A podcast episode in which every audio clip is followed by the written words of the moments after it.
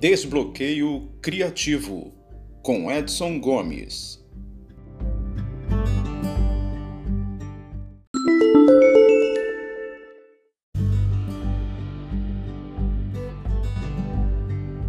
Olá você, tudo bem? Nesse episódio eu finalizarei a aprovação suprema e entrarei no estágio da recompensa ou apanhando a espada. Ao sobreviver uma aprovação ousar desafiar a autoridade de uma figura parental, um herói pode ganhar aprovação paterna e assim resolver os aparentes conflitos entre eles. A aprovação suprema nos mitos significa a morte do ego. Agora, o herói se torna plenamente uma parte do cosmos, morrendo para a velha visão limitada das coisas e renascendo para uma nova consciência de conexões. Os antigos limites do eu foram ultrapassados ou aniquilados. De certa maneira, o herói torna-se um deus, possuidor da capacidade divina de pairar acima dos limites normais da morte, e é alguém capaz de ter aquela visão mais ampla que revela como todas as coisas estão ligadas. Os gregos chamavam esse momento de apoteose, um degrau acima do entusiasmo, quando meramente se tem o Deus em si, no estado de apoteose, somos o Deus. Ter experimentado o gosto da morte permite que nos sentemos na cadeira de Deus por algum tempo.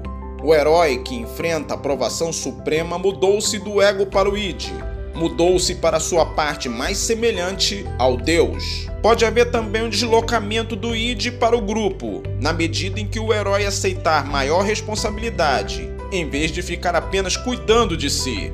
Um herói arrisca sua vida individual por amor à vida coletiva maior e conquista assim o direito de ser chamado de herói. Nossos heróis encontraram a morte frente a frente e podem sair dali para contar como foi.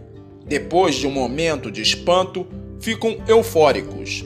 Seguem adiante para colher as consequências de terem desafiado a morte. Na próxima etapa, a recompensa ou apanhando a espada. Tendo passado pela crise da aprovação suprema, os heróis agora experimentam as consequências de sobreviver à morte. Já que o dragão que vivia na caverna oculta foi morto ou vencido, eles agarram a espada da vitória e reclamam a sua recompensa. O triunfo pode ser enganador, mas nesse momento eles saboreiam os seus prazeres. Ter um encontro com a morte é um grande acontecimento e seguramente vai ter consequências. Haverá sempre algum período de tempo em que o herói é reconhecido ou recompensado por ter sobrevivido à morte ou uma grande provação. Muitas possibilidades se abrem quando alguém sobrevive a uma crise. A recompensa é o que se segue. A aprovação suprema tem muitas formas e propósitos. Nesse momento em que os caçadores sobrevivem à morte e trouxeram a caça, é natural que queiram celebrar. A essa altura, os heróis podem fazer o equivalente a um churrasco ou uma festa, em que comem e consomem algum dos frutos da vitória. Os heróis da Odisseia sempre ofereciam um sacrifício e faziam uma refeição para dar graças e celebrar após sobreviver a alguma provação no mar. Vai ser preciso refazer as forças para voltar ao outro mundo. Por isso, se dá um tempo para descanso recuperação e reabastecimento. Muitas histórias têm nessa etapa algum tipo de cena de fogueira onde o herói e seus companheiros se reúnem em volta do fogo ou equivalente para fazer uma revisão nos acontecimentos recentes. É também uma oportunidade de dar risadas e contar vantagens. É compreensível que haja alívio por sobreviverem à morte. Caçadores e pescadores, pilotos e navegadores, soldados e exploradores, todos gostam de exagerar em seus feitos. Uma cena de fogueira também pode ser a ocasião para reminiscências ou saudades. Tendo cruzado o abismo da vida e da morte, nada mais será igual. Por vezes, os heróis olham para trás e relembram em voz alta os acontecimentos e motivações que os trouxeram a este ponto. Um herói solitário, por sua vez, poderá recordar em silêncio os fatos ou pessoas que o influenciaram ou falar sobre o código não escrito pelo qual ele pauta sua vida. Essas cenas são importantes para a plateia. permitem que se recupere o fôlego depois de presenciar uma batalha emocionante ou uma provação difícil.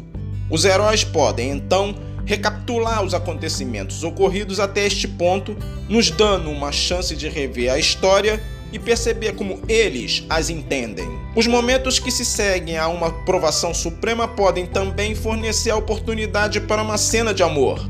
Os heróis não se tornam realmente heróis até a crise. Antes disso, são apenas aprendizes. Não merecem ser amados de verdade enquanto não mostrarem a sua disposição para o sacrifício. Nesse ponto, um verdadeiro herói ganha uma cena de amor ou algum tipo de casamento sagrado. No próximo episódio, eu continuarei falando sobre a recompensa do herói. Um abraço e até lá!